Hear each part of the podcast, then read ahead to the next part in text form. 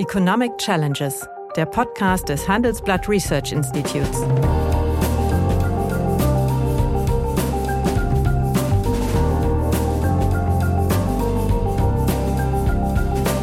Bert Rürup, der Chefökonom des Handelsblatts, diskutiert mit Michael Hüter, dem Direktor des Instituts der deutschen Wirtschaft, wöchentlich aktuelle wirtschaftliche Herausforderungen für Deutschland wie für die Weltwirtschaft.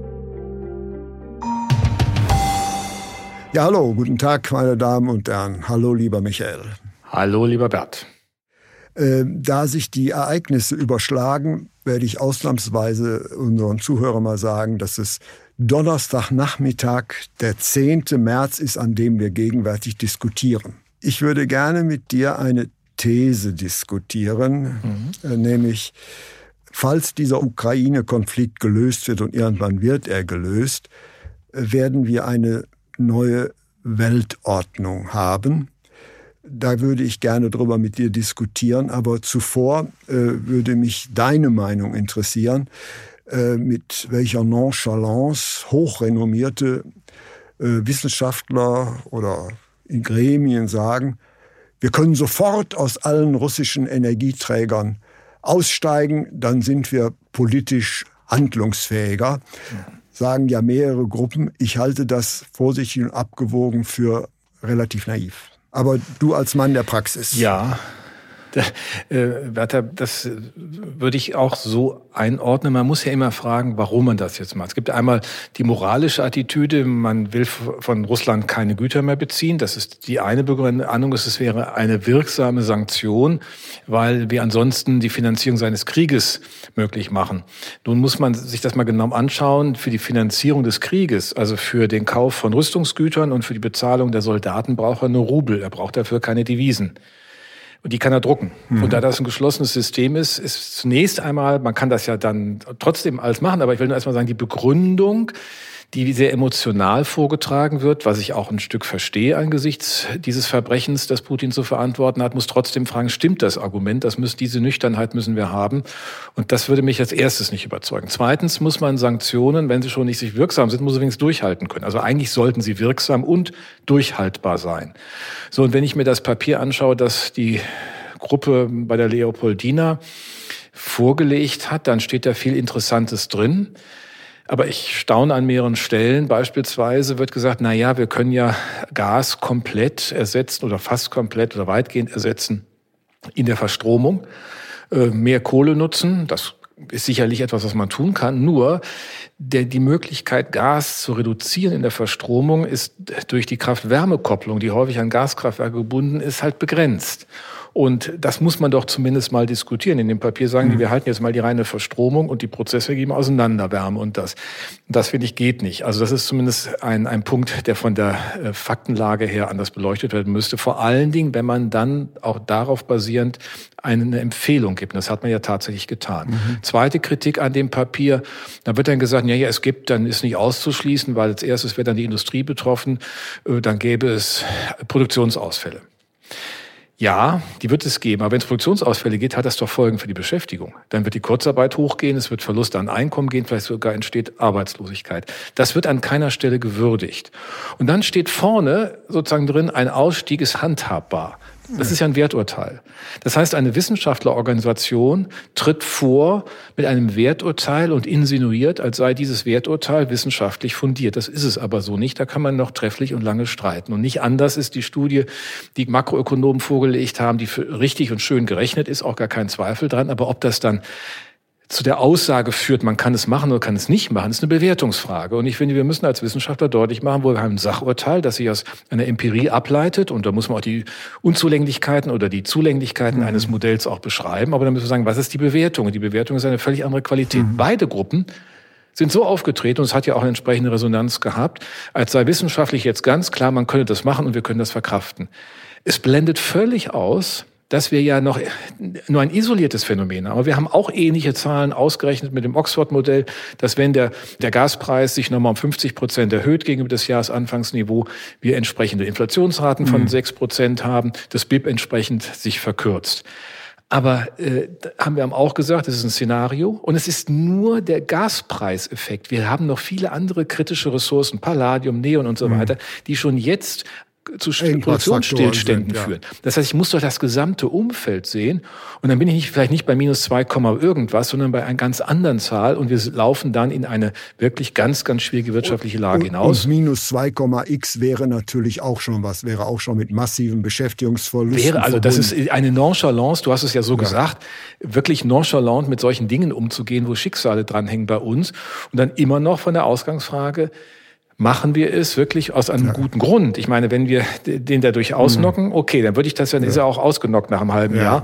Aber wenn der das Geld gar nicht dafür benötigt, für das, was er tut, mhm. nämlich für den Krieg, das ist der militärindustrielle Komplex in, in Russland ist eine heimische Produktion. Äh, was sie brauchen, sind technische Ausrüstungsgüter. Die bekommen sie jetzt nicht mehr aus dem Westen.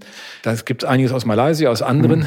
asiatischen Staaten. Aber da ist der, dieser Boykott zielgenau. Und der sollt an die Soldaten, der wird in Rubel, der wird gedruckt. Mhm. Nicht wahr? Also das Ganze ist ein internes Geschäft, was er dort mhm. macht. Daran wird er nicht gehindert, wenn er keine Einnahmen mhm. mehr aus Gas hat. Der wird höchstens denken, wie blöd sind die eigentlich, dass sie sich so stark schwächen.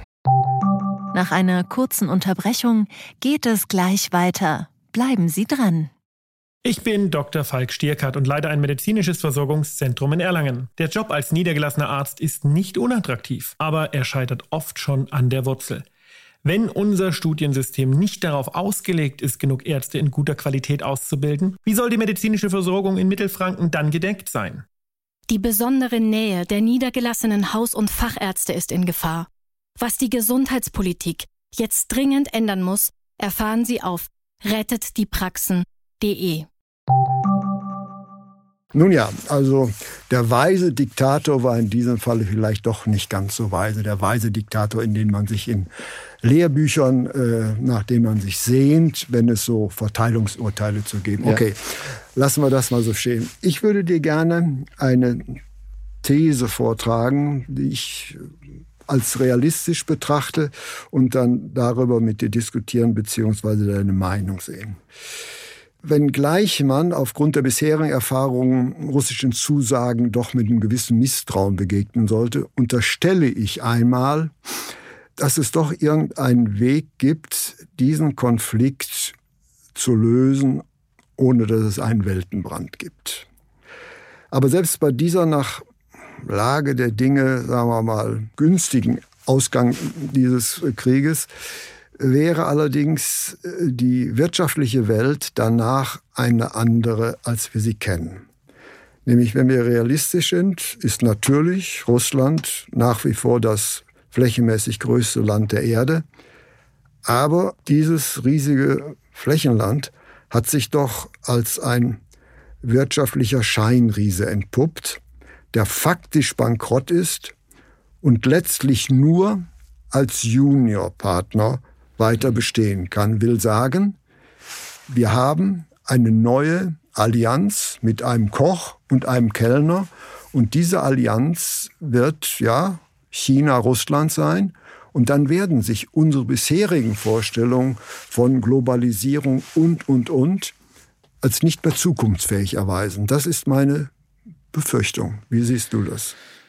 Ja, ich würde sogar vielleicht sagen, oder ich würde sagen, ich sage, dass schon voran diese, diese, äh, dieses Szenario droht, weil wir ja jetzt etwas sehr forciert machen, ähm, nämlich uns äh, aus Lieferketten herauszunehmen, ja. nach Alternativen zu suchen, die Energieabhängigkeit zu mhm. reduzieren, so dass das, was im letzten Jahr auf der Ebene der Europäischen Union, der Europäischen Kommission diskutiert wurde als äh, Open Strategic Autonomy, also offene strategische Autonomie. Also man will offen sein für andere, aber strategisch autonom sein.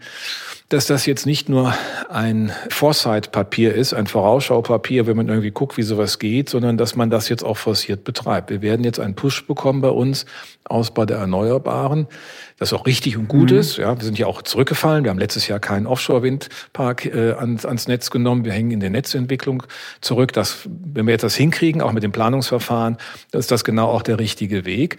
Aber im Grunde heißt das ja zunächst mal perspektivisch, dass Russland eigentlich weitgehend irrelevant wird ökonomisch, außer dass da 145 Millionen Menschen wohnen. Aber von der reinen Struktur der Volkswirtschaft ändert sich ja nichts. Russland ist ein Globalisierungsverlierer. Denn eine reines rohstoffbasierte Ökonomie und dann noch auf fossilen Energien, die, die hat kein, keine lange Perspektive im 21. Ja, aber Jahrhundert. macht sich China nicht auch zu einem Globalisierungsverlierer, wenn es sich an äh, Russland bindet?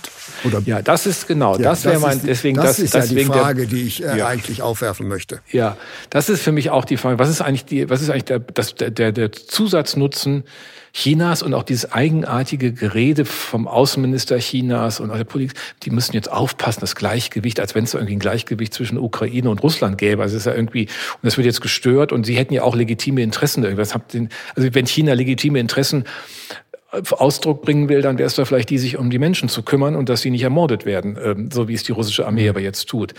Aber in der Tat ist die Frage, was ist das der Zusatznutzen der Russen? Gut, es sind ein paar Leute, es sind natürlich auch jenseits der fossilen Energie ein paar kritische Ressourcen, aber China ist selbst ein ressourcenreiches Land in vielen Stellen. Das heißt, das ist auch nicht so ein dauerhaftes Argument. Es ist schlicht und ergreifend vermutlich, dass man einem Militärmacht sich dazu holt, von der man aber auch im Augenblick erfahren muss, dass sie ja gar nicht die Potenz hat, die äh, Putin äh, mit seinem eigenen präpotenten Auftreten und seinen äh, glamourös gestalteten äh, Offiziersuniformen, die da durch den Kreml äh, getragen werden, ja nahelegt. Das heißt, eben, angeblich hat man sich ja Jahre vorbereitet auf diesen Krieg, war alles und, und, und nichts funktioniert. Die Logistik funktioniert nicht, die stehen da irgendwo 60 Kilometer in mhm. einer Reihe. Das ist ja militärstrategisch ein außerordentlich interessanter Befund. Und dann ist auch die Frage, was haben die davon? So, was will China von Russland? Eigentlich nur die paar kritischen Ressourcen. Aber China bietet es sich ja an, äh, allerdings nur in einer Partnerschaft, wo China, sagen wir mal, der Big Brother ist. Äh, offensichtlich ist da Putin mit einverstanden, habe ich so den Eindruck. Na gut, die Alternativen sind ja auch im Augenblick nicht vorhanden. Wer will denn mit ihm, solange er in der Verantwortung ist, noch in Kooperationen hineingehen? Ich meine, es wird ja äh, jetzt viel darüber gesprochen, wie Unternehmen rausgehen und der Druck auf die noch Verbliebenen auch zunimmt. Ähm, in einer Zeitung stand so schön Rückkehr in die Sowjetunion. Nicht? Also es gibt auch keine, keine Big Macs mehr mhm. zu kaufen und, und all die Dinge und Cola, äh, weil es aber nicht mehr geliefert wird und äh, weil die entsprechenden ähm, äh, Geschäfte und Restaurants zugemacht haben.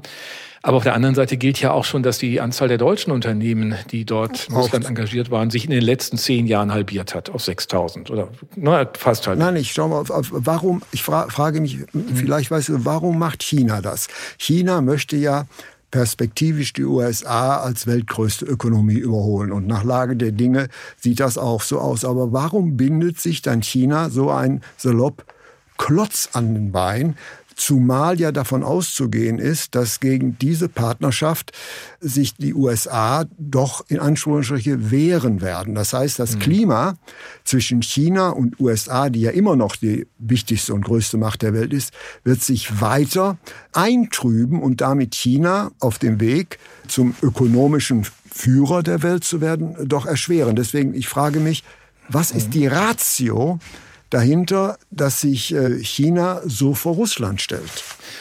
Also im Grunde kann man doch nur sagen, dass damit die Welt aus einer Dreipolarität, also in einer Bipolarität in, in zwei Lager wirklich ja. zerfällt ja. und in nichts anderes als Russland für China ist als eine Interessensphäre, als Ausdruck eines Machtanspruchs, eines Gestaltungsanspruchs und ein Bild vom Koch und Kellner äh, ist ja wahrscheinlich noch ein sehr zurückhaltendes Bild, denn die Chinesen verstehen ja da relativ wenig Spaß. Da sieht man ja auch, wie sie sozusagen versuchen, auch die Länder, die entlang der Seidenstraßenprojekte da äh, mitmachen, wie die dann auch angesprochen und auch malträtiert werden, ne, was die Finanzen angeht, was die Verschuldung angeht und so weiter. Da wird ja nichts geschenkt, auch wenn die anfangen so tun. Insofern ist das ja für die Russen auch nicht wirklich spaßig, was da auf sie zukommt.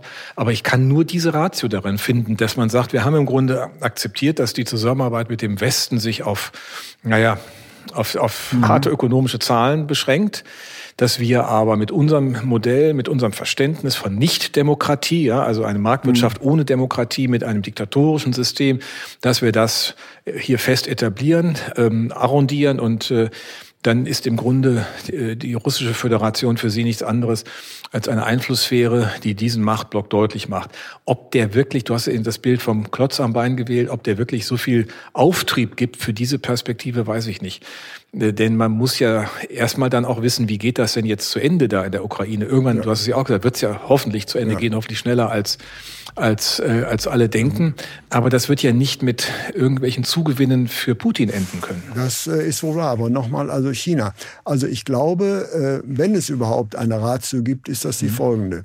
Nämlich ein wichtiger Element des Projektes der chinesischen Seidenstraße heißt ja, autark hinsichtlich Rohstoffen zu werden. Das ja. ist ja ganz, ist ja, ist ja ganz wichtig, dass China dann nicht mehr auf andere westliche Länder angewiesen ist. Und vor diesem Hintergrund macht es natürlich Sinn, dass China Russland zu einem weiteren Vasallen macht. Nämlich dann mhm. ist das Land wirklich hinsichtlich der Rohstoffbasis autark und damit stärker, als es jetzt ist.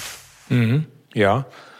Ähm also das ist, das ist meine Ratio dahinter, sonst gibt's ja, eigentlich keine. Nein, sonst, ich habe ja auch gesagt, es ist eigentlich nur äh, der Zugang zu Ressourcen. Es sind keine spezifischen Technologien in Russland mhm. vorrätig, die irgendwie oder, oder irgendwie exklusiv dort äh, entwickelt worden sind. Es gibt auch äh, keine besonderen, äh, sagen wir mal, Entwicklungen im Bereich IT oder so, dass die jetzt herausragen würden. Also das macht, das sind ja auch alles, das kann man ja auch erwarten, dass dann viele Menschen Russland verlassen werden, auch wenn dieser Krieg, mhm. wenn, wenn Reisemöglichkeiten da sind, weil in diesem politischen Regime gerade jüngere Menschen äh, nichts finden. Und dann hast du noch ein anderes Problem, dass sich sozusagen zu der, zu der ökonomischen Erstarrung auch eine Gesellschaftserstarrung bildet, weil die Älteren zurückbleiben, die dann noch sozusagen mhm. sich an Stalin erinnern und irgendwie das Na alles ja, ganz... Die müssen dann schon sehr alt sein dann.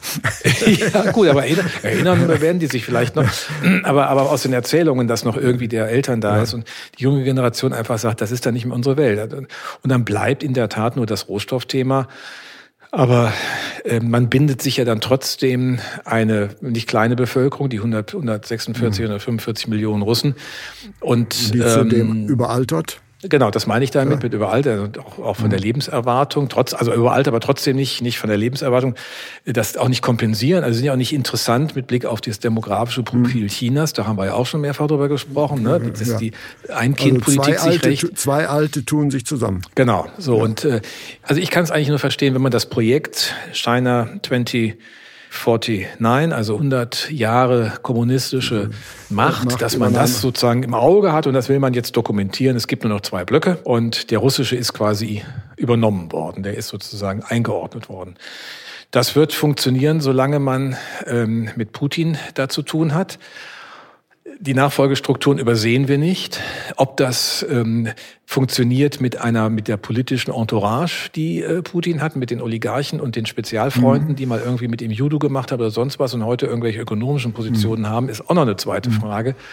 Aber die werden sich zur Not versuchen, dann doch in Westen abzusetzen. Also es ist, was ja im Grunde, was du mit deiner Frage eröffnest, ja eine Perspektive, die, ja. die jetzt zusätzlich durch das China-Argument für Russland eine extrem düstere ist. Ja, es ist Globalisierungsverlierer, es ist in den letzten ähm, zehn Jahren nichts an Entwicklungsfortschritt hinzugekommen. Sie stehen jetzt vor einem Bankrott in jede, ja. jeglicher Hinsicht und der ist ja auch ein, am Ende auch ein moralischer Bankrott. Ich meine, da werden Kinder und ja, Familien auf der Straße erschossen.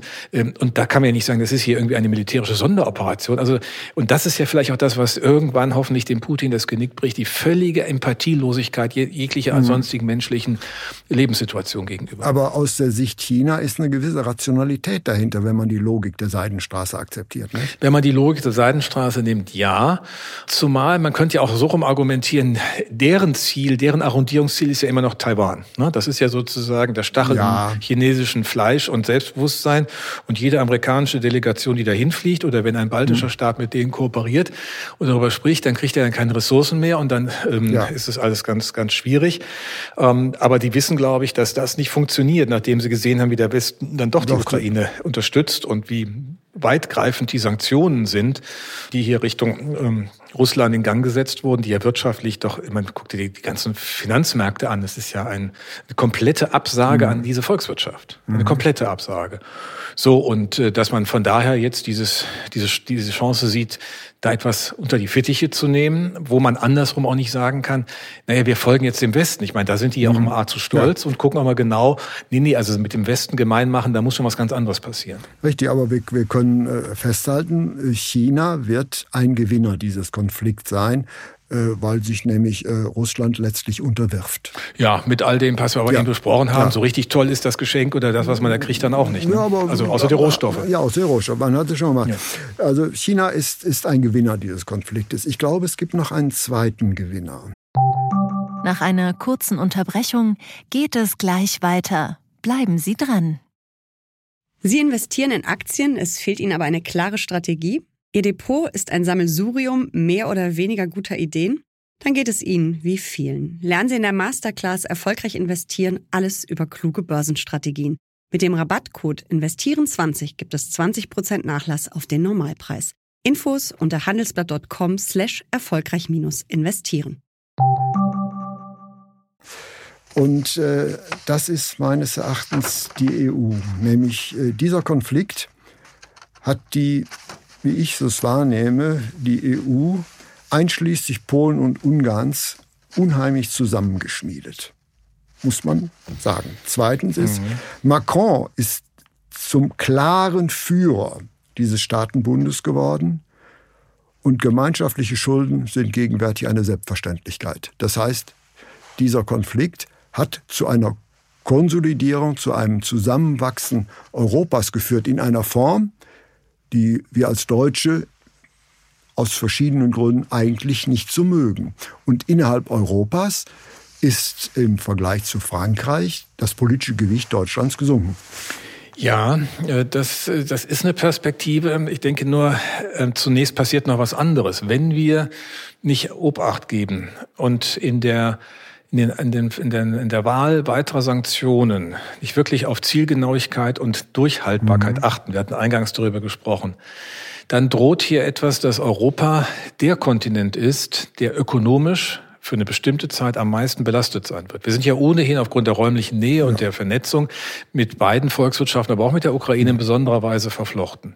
Wir haben eine Situation, dass der Gaspreis, der sich seit zehn, zwölf Jahren so sortiert hat, dass der weltweit nicht mehr ganz, es gab so drei, zwei, mhm. zwei Niveaus, unten das amerikanische, oben das japanische und dazwischen lag Europa. Wir haben jetzt den historischen, wir sind sozusagen aus, aus allen äh, Maßstäben ja, rausgelaufen und sind da ganz weit oben. Ja, aber gut. Und das wird natürlich gewaltige äh, volkswirtschaftliche Konsequenzen haben. Durchaus unterschiedlich in den Volkswirtschaften und wahrscheinlich bei uns in Deutschland am stärksten, weil wir äh, mangels äh, Atomenergie äh, da nicht so resilient sind und mhm. Äh, Gas für den Hausbrand brauchen. Das ist ja nun die, das eigentliche Thema, warum wir beim Gas auch nicht so kurzfristig flexibel sind, sondern nach sehr viel teurem LNG-Gas schauen. LNG-Gas kommt aber erheblichem mhm. Maße auch aus den USA. Mhm. USA ist ähm, unter bestimmten Marktbedingungen Nettoexporteur von Öl. Das heißt, die, die USA sind energiepolitisch Autark. sehr viel resilienter Autark. und stärker aufgestellt als Europa. Mhm. Und das würde ich schon als, nicht als Gegenthese sagen, das wird uns erst einmal drum. Wir müssen erst einmal damit fertig werden.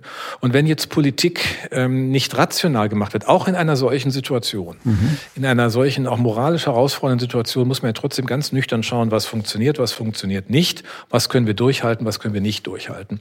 Und wenn wir das beiseite legen und nicht schaffen, äh, dann haben wir ein richtiges Problem und dann werden wir erstmal runterrutschen und dann weiß ich nicht, ob die europäische Einigkeit, die du zu Recht beschreibst, so lange gilt. Mhm. Gibt noch einen zweiten Aspekt. Du hast gesagt, Macron ist der ähm, eindeutige Führer, ja. Aber auf der anderen Seite hat Deutschland mit seiner außen- und sicherheitspolitischen Kehrtwende erstmals wieder beigetreten. Man darf ja nicht, ja, man darf ja nicht vergessen, mhm.